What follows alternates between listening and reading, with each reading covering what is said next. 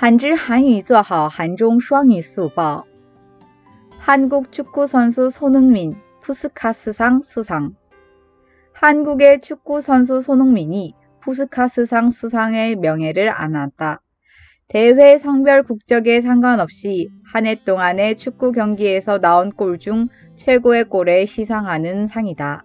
손흥민은 약 70m를 혼자 달려 넣은 골로 수상하였다.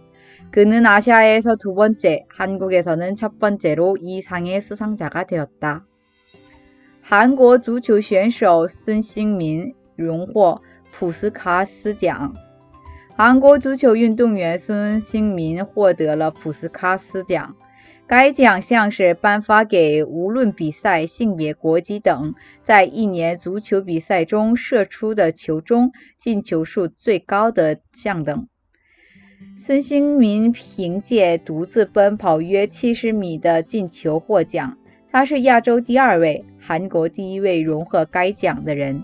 韩语资讯尽在韩知。